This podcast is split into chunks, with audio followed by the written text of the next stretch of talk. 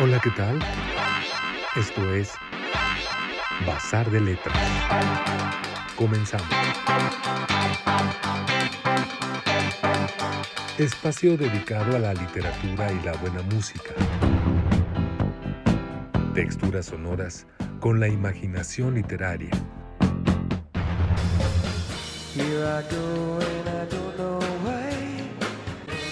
Con ustedes, Iván Ríos Gascón y Eduardo Collins.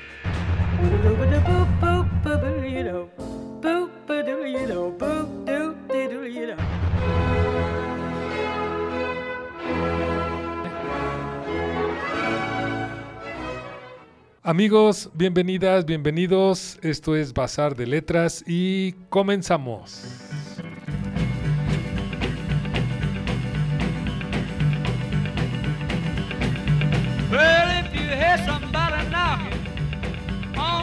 Door, if you see something crawling up across the floor, baby, it'll be me.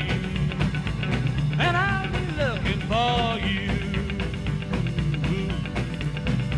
If you see a head a peeping from a through that hole, if you see somebody climbing up a telephone pole, baby, it'll be me and I'll be looking for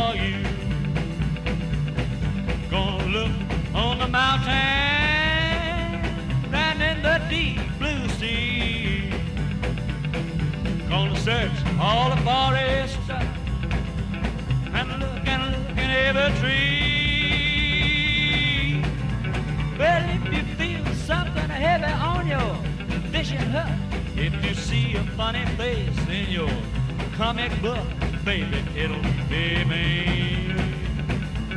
And I'll be looking for you.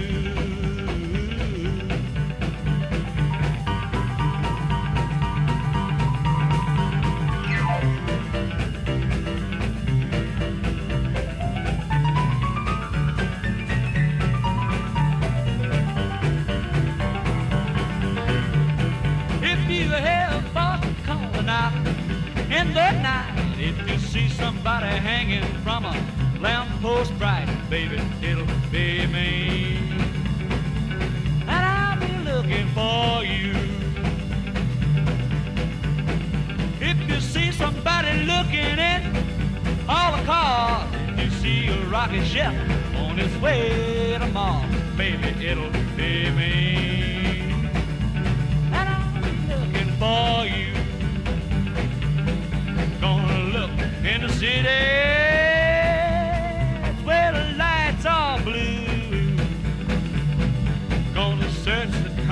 countryside, all the haystacks too. If you see a new face on a totem pole, if you find a lump in your sugar bowl, baby, it'll be me. I'll be looking for you.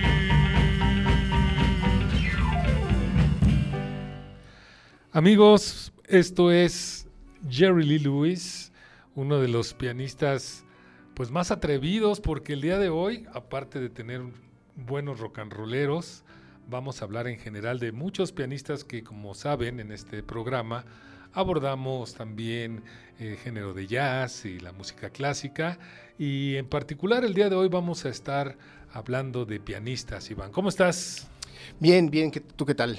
Pues bien, aquí con esta idea de, de desarrollar este, pues la plática en, torno a lo que es el- el instrumento, pues que ya tiene varios siglos, ya tiene sus buenos años y ha sido parte fundamental de la música como, como medio de expresión, de composición y en donde ha habido muchos destacados en los diferentes géneros a lo largo de la historia, ¿no? Pues sí, no, es, es algo menospreciado, ¿no? Lo- el piano, o sea, los teclados, aparte de ser fundamentales en, la- en los géneros, como tú mencionas, generalmente no, les da la- no se les da la importancia, ¿no? Por ejemplo, en el jazz se privilegian a los trompetistas, a los clarinetistas. eh, en la música clásica, bueno, el pianista ya no es tan importante como el violinista, ¿no? Últimamente... Con las orquestas, ¿no? Sí, últimamente se ha dado por, por privilegiar el virtuosismo a los violinistas, ¿no? Por ejemplo, el caso de Nigel Kennedy, el- este violinista británico, que además también incursiona en la música pop, en la música popular, y ese tiene un estilo sui generis. Y en el rock ni se diga, ¿no? Eh, pocos eh, tecladistas se pueden nombrar con los, con los dedos, se pueden enumerar, que han sido famosos por, por estar al frente de los teclados. Generalmente son hombres orquesta. No sé, pienso en, en- en- Paul McCartney, en John Lennon, que tocaban la guitarra, pero también se sentaban al, a- al piano y, ahí- y ahí componían, ¿no? Entonces, bueno, en, en el caso de, lo- de los pianistas, sí, dependiendo del género y de la importancia o de su talento, es como se les reconoce, ¿no? Sí, y fíjate, quise empezar con un temita de Jerry Lee Lewis, aunque bueno, pues estamos hablando de los años 50, ¿no? Donde está el auge del rock and roll junto con otros que son eh, Chuck Berry eh, y eh, Bill Haley y hasta el mismo Elvis Presley. Pero Jerry Lee Lewis se destacó por ese, esa forma de tocar el piano que era pues casi como, como, como un acto este, de, de rebeldía que podríamos decir que se acercó inclusive a ser uno de los primeros punks en esta, en esta propuesta del, del- del rock and roll, ¿no? Una, una forma muy agresiva, violenta, juguetona y bueno, pues rompía un poco con, con los cánones que era la propuesta también de lo que había en esos años del rock and roll, ¿no? Pues sí, yo creo que fue punk hasta en su propia vida, ¿no? ¿Te acuerdas que se casó con Sí, su, pues sí, con su- también. con su sobrina de 13 años cuando él tenía 22? Entonces, Sí. bueno, y ya, ya lo veían mal. Y mira que en aquel entonces, todavía en la década de los 50, Ujú. pues todavía era, pues no era tan mal visto que, que la- en la adolescencia se casaran, ¿no? Pero sí, sí lo que les escandalizó fue que este cuate ya tenía más de 20 y pues la sobrina 13, ¿no? Sí. Pero bueno, no solamente eh, en, esa, en, en- en esa perspectiva de vida, ¿no? Su forma de, su- o sea, sus adicciones, sus, sus- sus- sus- sus hobbies, sino también en sus letras, ¿no? Sus canciones eran eh, irreverentes, eran... ah, esta rola, a ver si me echas la mano, ¿cómo se llamaba? Que es, que, que- que la- decían que era una rola muy porno, ¿no? Muy sexual, ¿no? Porque, Ujú. bueno, ella tiene alusiones, ¿no? Ya que la, que la escuchen y que, que descubran las alusiones. O también que eran blasfemas, ¿no? Sí, en efecto, sí, fue una especie de punk. Acaba de morir, ¿no? Hace poco, en la- hace- el mes pasado, a los 87 años, si no me equivoco, Sí. que le dio de todo, porque bueno, que, este, era, era heroinómano, cocainómano y bueno, bebía como cosaco. Pero sí, en efecto, Jerry Lee Lewis, este, sí fue un, un, un personaje, todo un personaje. ¿Te acuerdas que está la película, no? No me Ajá. acuerdo quién la dirige, que era Great Balls of Fire, Pues, eh. Grandes Bolas de Fuego, pero no me acuerdo quién es el director. Me acuerdo que es eh, Dennis Quaid, el, el- el intérprete, y, y Winona Ryder, que es que ella, ella protagoniza La Prima, que, porque está Ujú. basado en el libro de La Prima de esta. También échame la mano con el nombre de esta chava, de esta chava que fue la, la- la- fue como la, la tercera esposa, ¿no? De, de Jerry Lewis. Sí, la tercera, en efecto. Ahorita que estoy haciendo memoria, sí fue la tercera. Pero bueno, eh, sí, eh, un gran personaje venía de Little Richard también, de Bill Ha- Haley, como com- comentas, y este y fue el Elvis Presley y también hicieron el, el cuarteto del millón de dólares, ¿no? Con este Elvis Presley, Jerry Lee Lewis, este mm, ay ay se me va, se me va este, pero también estaba Johnny Johnny eh, Cash, ¿no? En el cuarteto del millón de dólares, si no me equivoco. Ajá. Corrígeme si me equivoco. Ok. A- Ahorita estoy checando los datos para, para precisar de algunos que tenemos. Sí, duda. pero más o menos creo que por ahí iba, que hicieron el cuarteto del millón de dólares en, en, pues, los finales de la década de los 1950. Ujú. Y me, se me va uno, se me va uno que era, no, ay, no, me, no, no recuerdo exactamente, pero era Johnny Cash, Presley, Jerry Lee Lewis y falta el cuarto, el cuarto en discordia. Pero. Pero bueno, ahorita, ahorita lo, lo confirmamos. Pero fíjate, aparte de, proponer también este tipo de, de pianistas, eh, también queremos como dar un panorama hacia eh, dentro del, podríamos decir que también dentro de los rockeros, los que son más melódicos, más eh, eh, pues con una, con una base importante en su composición y en su propuesta, como es el, caso de Elton John. Así es de que también vamos a escuchar en este caso un tema de el gran Elton John. vamos a escuchar ahora.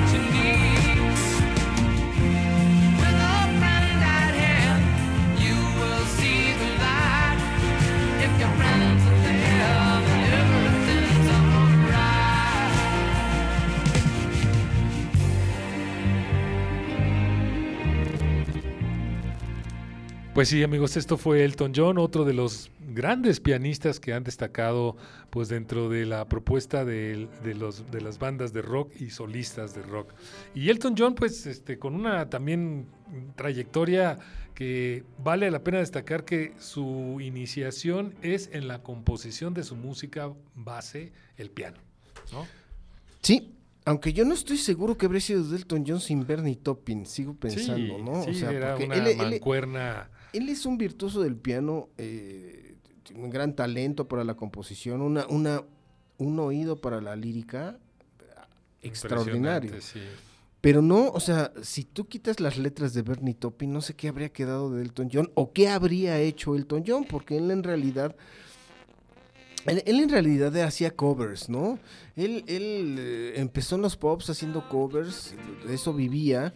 Parece que no tenía mayor inquietud en la composición. Bueno, al menos en la película de Dexter Fletcher, ¿te acuerdas? Que, en la de Rocketman. así. Más o menos por ahí va contando esto. Yo no soy experto en la vida de Elton John. Eh, me gusta, me gustan, o sea, son escogidas las canciones que me gustan de, de- de- de él, pero pues eh, basándonos en la película de Fletcher, o sea, parece que, que- que en realidad sin Bernie Taupin Poco hubiera logrado. habría mejor- hecho, habría sido otra cosa, Sí, realmente. sí, definitivamente. ¿Quién sabe cuál habría sido su camino? Aunque la gran virtud que tiene también es en la composición musical, que, que mete incluso en, en bueno de sus discos eh, la parte de, de instrumentalización con orquesta y desarrolla, es más, la base, el 4x4 de rock and roll, lo ejecuta de una manera impresionante él en el piano. Pero luego va evolucionando y va agregando elementos orquestales que también deja ver una capacidad de composición impresionante, ¿no? Que eso es algo que independientemente a lo que pudiera haber sido pues otra cosa sin Bernie Taupin, que en la composición de las letras sí deja ver ese talento en la parte musical y composición como único, ¿no? Sí, no, es indudable que el piano sí eh, eh, estimula todos los sentidos eh, acústicos, Ajá. digamos, y el, y el pianista quizás sea el, el ejecutante que mayor panorámica, Le puede dar. exacto, que una mayor panorámica acústica tiene eh, más allá de otros, o sea, otros intérpretes. Digo, Sí. no es por... Mira, yo recuerdo, yo de, de- de niño, pues mis papás me metieron a todo tipo de clases Ajá. Y entre ellas fue de piano. Entre ellas fue de piano, entonces, este, pero digo, aprendí solamente tres notas. Ajá.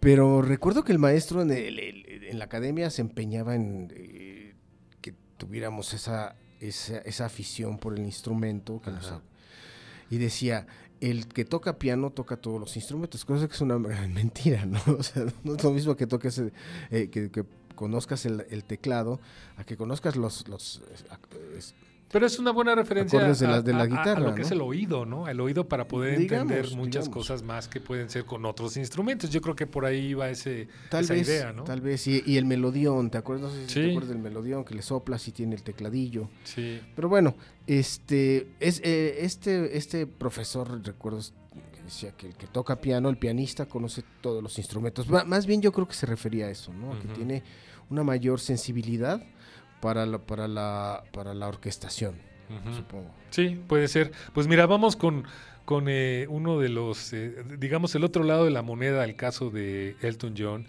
que es Billy Joel, en el caso de un americano que también toca el piano. Fabuloso. When you look into my eyes and you see the crazy gypsy in my soul, it always comes as a surprise when I feel my withered roots begin to grow. Well, I never had a place that I could call my very own. But that's alright, my love, cause you're my home.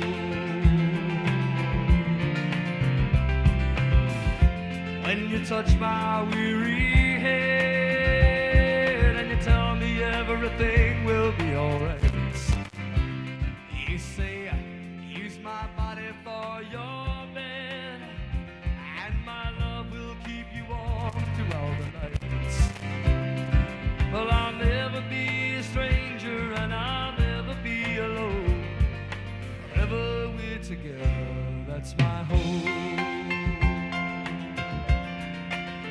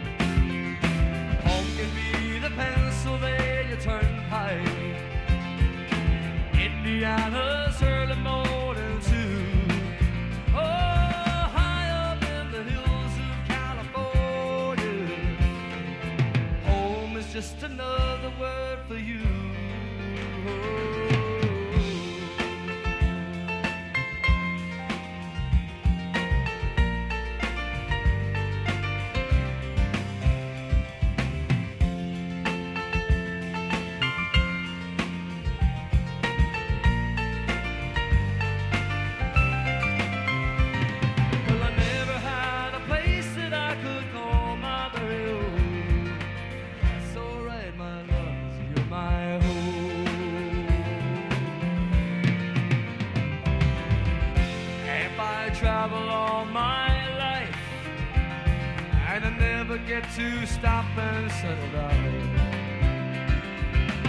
Long as I have it by my side, oh, there's a roof above and good walls all around.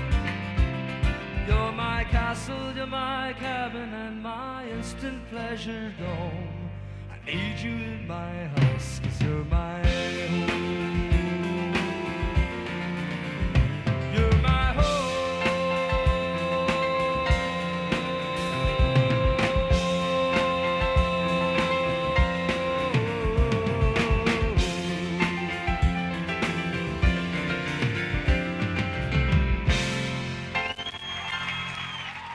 Este es Billy Joel cantando You're My Home, una versión en vivo de pues de esos momentos donde Billy Joel alcanzaba una eh, parte importante en su carrera, alejado después del éxito de Piano Man, que ya empezaba a dejar ver ese lado en sus composiciones, que este, pues muy atormentado también y tirado en el drama por toda la parte personal que tenía pero es otro de los artistas que el piano es básico para la composición y desarrollo de su carrera, ¿no?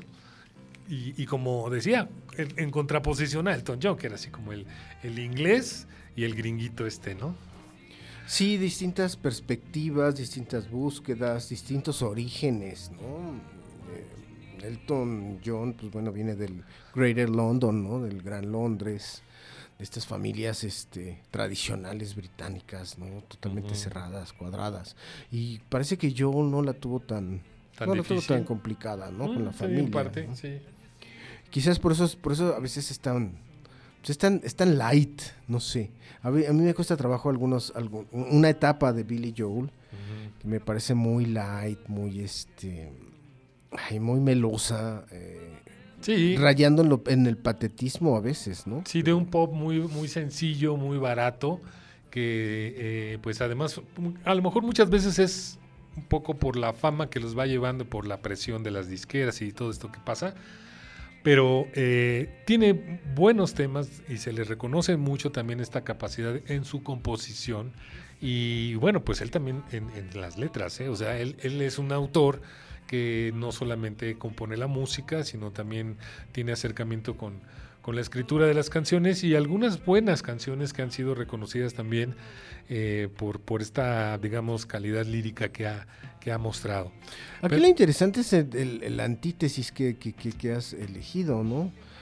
Eh, de un Jerry Lee Lewis a un Billy Joel hay una gran diferencia, eh, o sea, enorme, enorme, una brecha enorme entre sus propuestas musicales, entre sus modos de vida, entre sus, eh, sus frustraciones, incluso sus conquistas, ¿no? Son personajes de- diametralmente distintos, o sea, totalmente, los dos estadounidenses, en efecto, a diferencia del John que viene de, de- de- de Inglaterra, pero eh, digamos que sí eh, escogiste a, a personajes totalmente eh, eh, antagónicos, Antagónicos. eh, sí, contrarios en su forma de ser, ¿no? Así es. Y mira, también dentro de esos cambios este, que podemos considerar en el terreno del jazz, nos vamos a acercar ahora con algunos, porque bueno, también el jazz este, ha sido una, una parte muy importante que los eh, pianistas desarrollen también la composición. Y un caso muy interesante y muy agradable en su propuesta musical es Herbie Hancock. Vamos a escuchar un tema de él y platicamos más del jazz con los pianistas.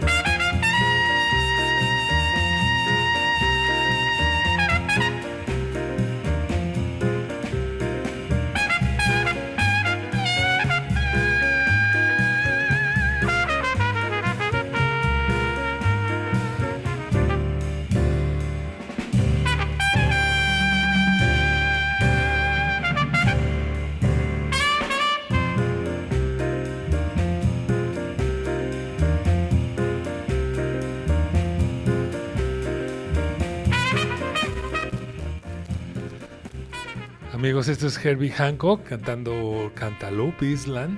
Y bueno, es uno de, tantos jazzistas que hay, que, aquí la verdad la lista podría ser interminable, porque realmente creo que es uno de los instrumentos donde más cercanía tuvo también, digo, sabemos que inicia, digamos, desde, desde la parte de, de la música clásica, pero bueno, el caso del jazz desde los años 30 fue uno de los instrumentos que más tuvo desarrollo en este género, ¿no? Entonces, eh, bueno, pues es larga la lista de, jazzistas, eh, eh, pianistas, ¿no? Destacados como Ray Charles, con Gary Allen, Nat King Cole, Duke Ellington, Herbie Hancock, Kid Jarrett, Nora Jones, más reciente Diana Kroll, Oscar Peterson, el francés Michel Petrucciani, eh, bueno, creo que quedaríamos siempre cortos al tratar de mencionar Thelonious Monk, a todos los, los jazzistas, ¿no? Pero lo que puede ser interesante, Iván,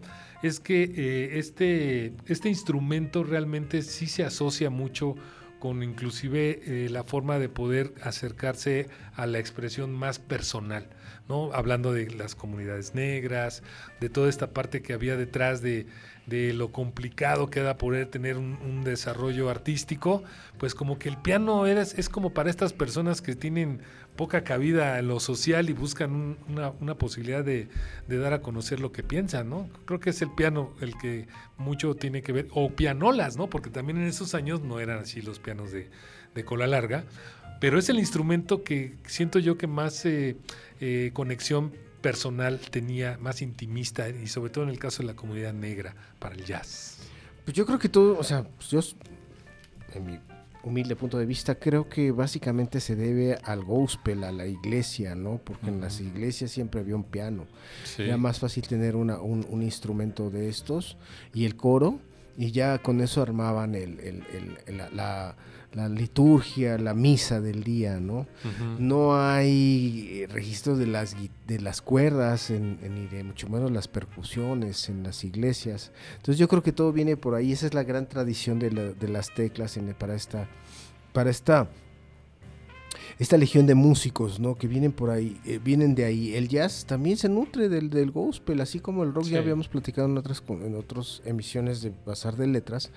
Pues el- el- muchos de estos ritmos, rhythm and blues, el cool jazz, el, el- el soul, pues tienen mucho, mucha, una deuda enorme con el gospel y de ahí Así es. vienen, ¿no? Estas, estas, eh, digamos que estas lecciones de vida. En el caso de Herbie Hancock, lo, lo interesante de Hancock es que él se fue hacia, hacia, el, hacia el electrónico, ¿no?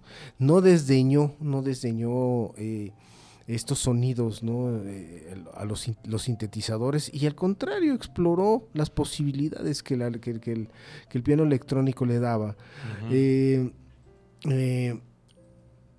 no, ¿Cómo se llama esta, este éxito que tuvo en los años 80? Que, que regresó, de repente resurgió Her- Herbie Hancock entre un Michael Jackson, entre un eh, ¿Con Art cover, dices? Noise. No, es una, una, una rola de él, no es Rocket. Creo que es Rocket. Mm, Rocket, que fue un hitazo, un hitazo para las nuevas generaciones y, y- y t- yo estaba sorprendido que, que- que bailaran a Herbie Hancock. Porque bueno, en la escena donde estaba un Michael Jackson, cuando digo un Art of Noise, ¿no? Un Depeche Mode que también, o sea, lo, relacionaban a Herbie Hancock con estas, con estas bandas techno.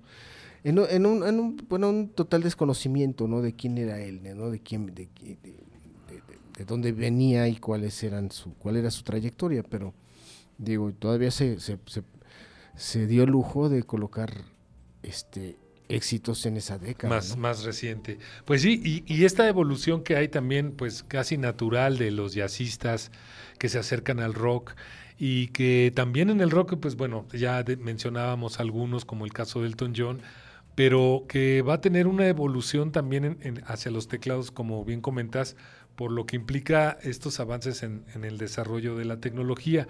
Pero, pero hay un regreso de todas maneras siempre con ese interés por desarrollar las bandas setenteras, ochentas, con lo que es el, piano, porque es un instrumento básico para poder eh, también hacer composición, aunque se pudiera sumar otros instrumentos o con otras características la propuesta musical. En, el caso que vamos a escuchar ahora es un fragmento de lo que hace el gran Rick Wakeman de Yes, que junto con eh, Steve Howe, Chris Squire, eh, John Anderson en esta propuesta de Yes, pues desarrolla también una gran, gran, gran aventura con lo que es eh, tocar el teclado como lo hacía de manera única Rick Wakeman. Escuchemos un fragmento de esto.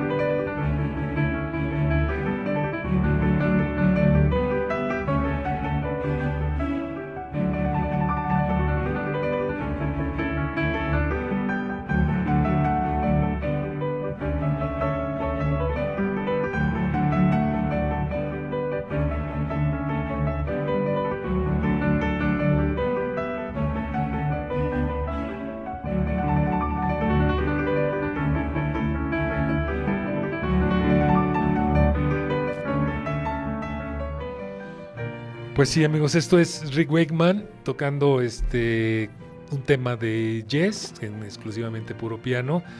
Y es de los grandes, grandes, grandes pianistas, tecladistas y compositores que, por supuesto, su formación de ser este, de, músico de, conservatorio, pues le da ese acercamiento también con los clásicos, ¿no? Por eso es eh, parte importante por lo que destacó eh, en la banda de Yes. Y bueno, pues vamos a escuchar a otros más, solo quiero recordarles amigos que este programa eh, con texturas sonoras e imaginación literaria en su cuarta temporada lo realizamos en las instalaciones de Promo Estéreo y lo transmitimos a través de Lil Digital. Eh, recuerde que también está en Spotify y ahí está la selección musical de playlist Bazar de Letras 1 y 2 con todo este universo sonoro. Y bueno, pues nos gustaría que nos dieran sus comentarios a través de mi correo eduardocollins6530 gmail.com, el Facebook Eduardo Collins, el Instagram Eduardo Collins 6530, el Twitter Lalo Collins o inclusive mandar un mensaje WhatsApp como postal sonora al 55 39 10 64 38. Ojalá, ojalá se puedan comunicar con nosotros y darnos sus comentarios. Y bueno, Iván, pues eh, Creo que no podríamos agotar realmente la cantidad de pianistas que hay, eh, sobre todo pensando en estas posibilidades dentro del rock que con esta diversificación que hay desde los años 70, con esta propuesta, por ejemplo, del progresivo, o con lo que es en las baladas, ¿no? Muchos eh, eh, rockeros acaban haciendo balada con base en el piano, en su composición y en las letras que hace eh, de mucho punch y evoluciona, como decíamos, también hacia los 80s, 90s y en el, inclusive ahora en la actualidad, ya en entrados en el siglo XXI, seguimos escuchando a muchos músicos que toman como base el piano. Entonces, pues no ha pasado de moda, por decirlo de alguna manera, ¿no? Es un, sigue siendo un instrumento muy importante, aun cuando hay una tecnología que puede ser eh, sustituida por este, por el sonido que da un piano de, cola larga. Sí, eh, acabas de poner esta, esta rola en la que Rick Wakeman es, es totalmente eh, en el piano, totalmente sin, sin mayor este eh, obstáculo más que escuchar los prodigios del teclado.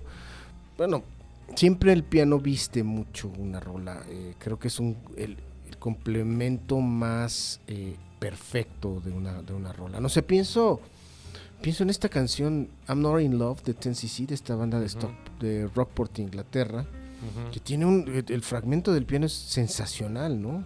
Que es un fragmento de, un, de una música clásica. O sea, él lo retoma y hace el solo de All By Myself. Ajá, no, no, yo me refiero a Ten CC. Ah, de Ten CC. De Ten CC, I'm Not In Love. Ah, esta ya, sí, esta sí, rola de. Rockport, Sí. eh, eh, Inglaterra, esta banda de Rockport, que en I'm Not In Love el, el fragmento con piano es extraordinario, Extraordinario, es sí. maravilloso. Y, y, y, ¿por qué no recordar una, una, la única rola quizás que tuvieron los amantes de Lola, ¿te acuerdas? Voy a buscar. El teclado es lo mejor de, la, de, la, de, de- de- de- de esa pieza. Es lo mejor. Cuando, cuando se, se, se sueltan los Sí. teclados de arriba hacia abajo, una escala extraordinaria.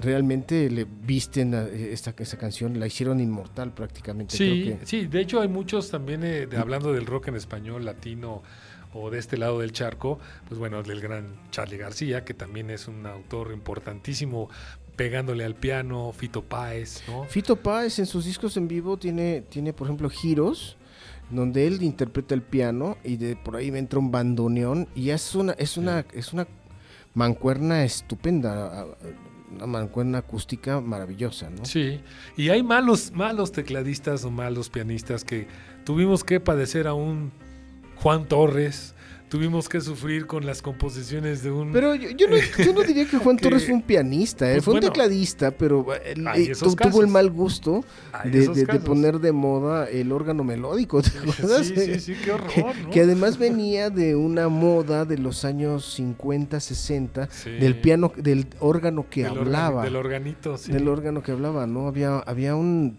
un tecladista invidente, no recuerdo cómo se llamaba, que era el que tocaba el órgano hablador, el Sí. órgano hablantín, Sí. o como le quieran llamar, de speaker piano, Sí, digamos. y, y hay- está Yanni, ¿no? Otro, otro de los que también dices, híjole, eh, es No, más, no, es más, qué este, cosa, no, no. Conniff, ¿no? Que también hace cosas este, con el piano que dices, qué barbaridad. O sea, lo que, lo que mi punto es de que pese a que estamos también descubriendo mucha exquisitez, mucho talento que puede haber detrás de este instrumento, pues también hay unas cosas que no sé si por el hecho de, de que entran en un esquema más comercial, pues caen en estos, en estas cosas más, más este pues no muy, no muy gratas, digamos, ¿no? Aún, aún pensando en, en el instrumento. Bueno, hay, hay gente que no le gusta Diana Kroll, por ejemplo. ¿no? Sí, sí, bueno, porque, habrá bueno, ella no solo sí. toca, sino que canta, ¿no? Sí. Este, aunque tiene cosas interesantes, por ejemplo, You Don't Know Me con Ray Charles. eh, Me parece una buena versión en ella toca el piano, Charles también, hacen una buena, un Un buen dúo, un- sí, sí, a cuatro manos, bueno, cada quien es su instrumento. Y, y se oye bastante bien la rola. Eh, pero sí, en efecto, ¿qué habríamos hecho si, que, que- o sea, qué habría hecho de Pitch Mode sin las, sin los teclados de, precisamente de mm, Martin Gore? Martin Gore, que era el que se aventaba est- estos, estos solos, ¿no? De teclados. Bueno, eran Sí. sintetizadores, pero la verdad es que le quedaban muy bien. ¿no? Sí, mu- muchas bandas realmente eh, tienen esa base en, en la estructura musical que los hace otra cosa. Y, y hay muchos eh, músicos que destacan a lo mejor más por ser vocalistas, por ser cantantes y no tanto por, por ser eh, eh, tecladistas. Y te pongo el caso, por ejemplo, de eh, Freddie Mercury. Escuchemos cómo toca el piano también Freddie Mercury.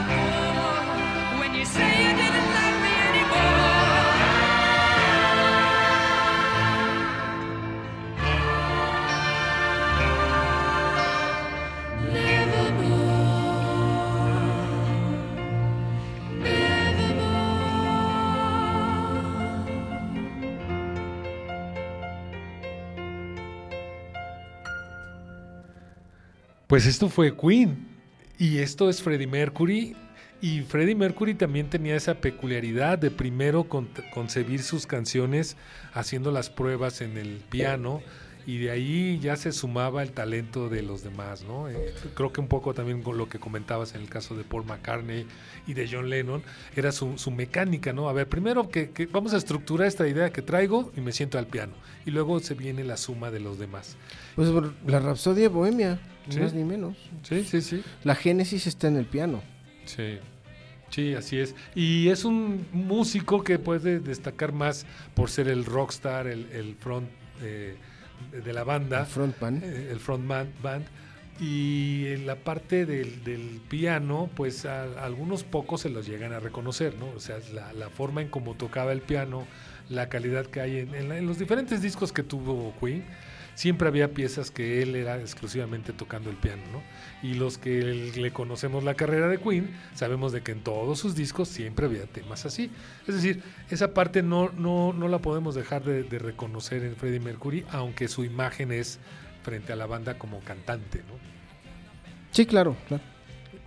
Pues mira, Iván, vamos a cerrar. Este, creo que el recorrido por tratar de hablar de algunos músicos, tanto de rock, de jazz y de clásica, pues por supuesto no, no podríamos agotar la lista, ¿no?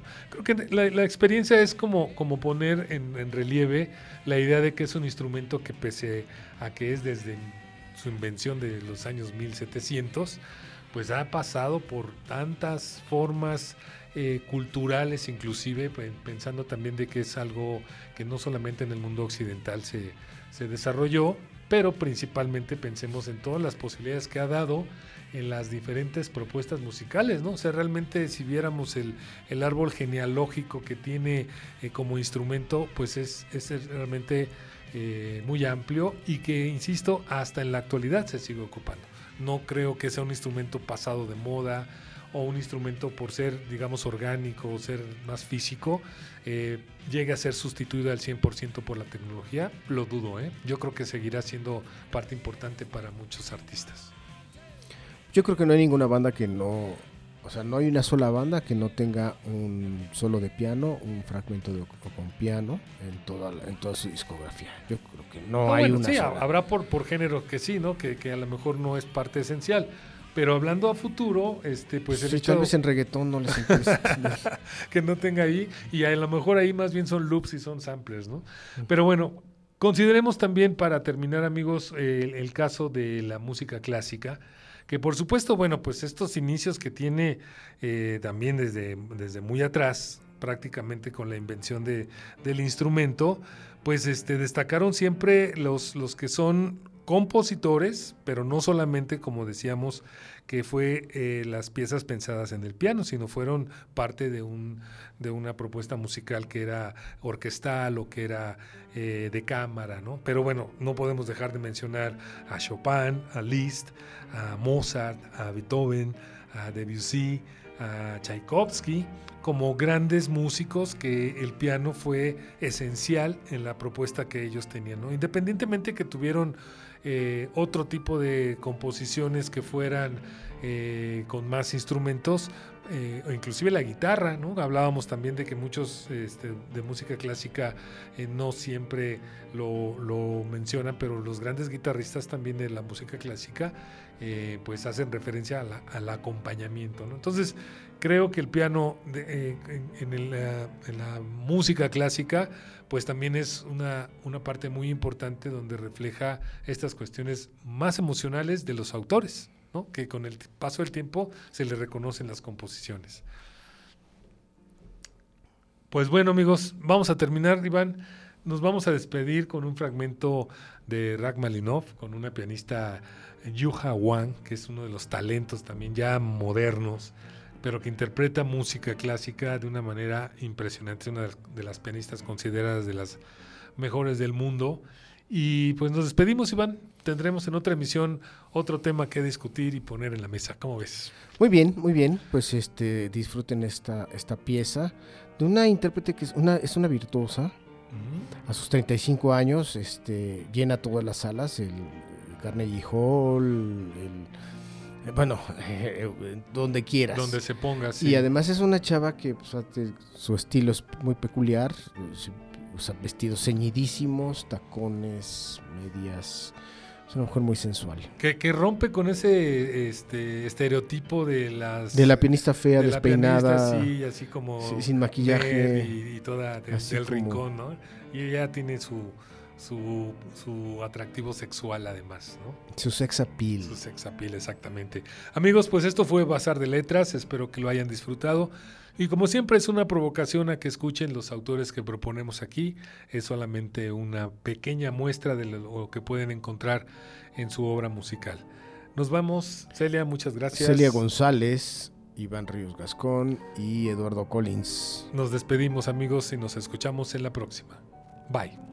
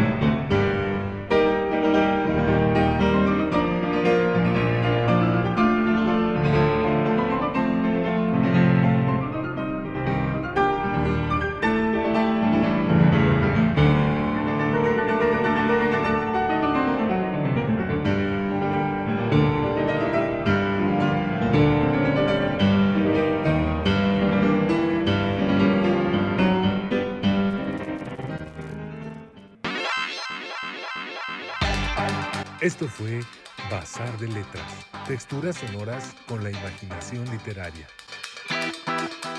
Les recordamos que pueden descargar nuestro podcast y escucharnos la próxima semana.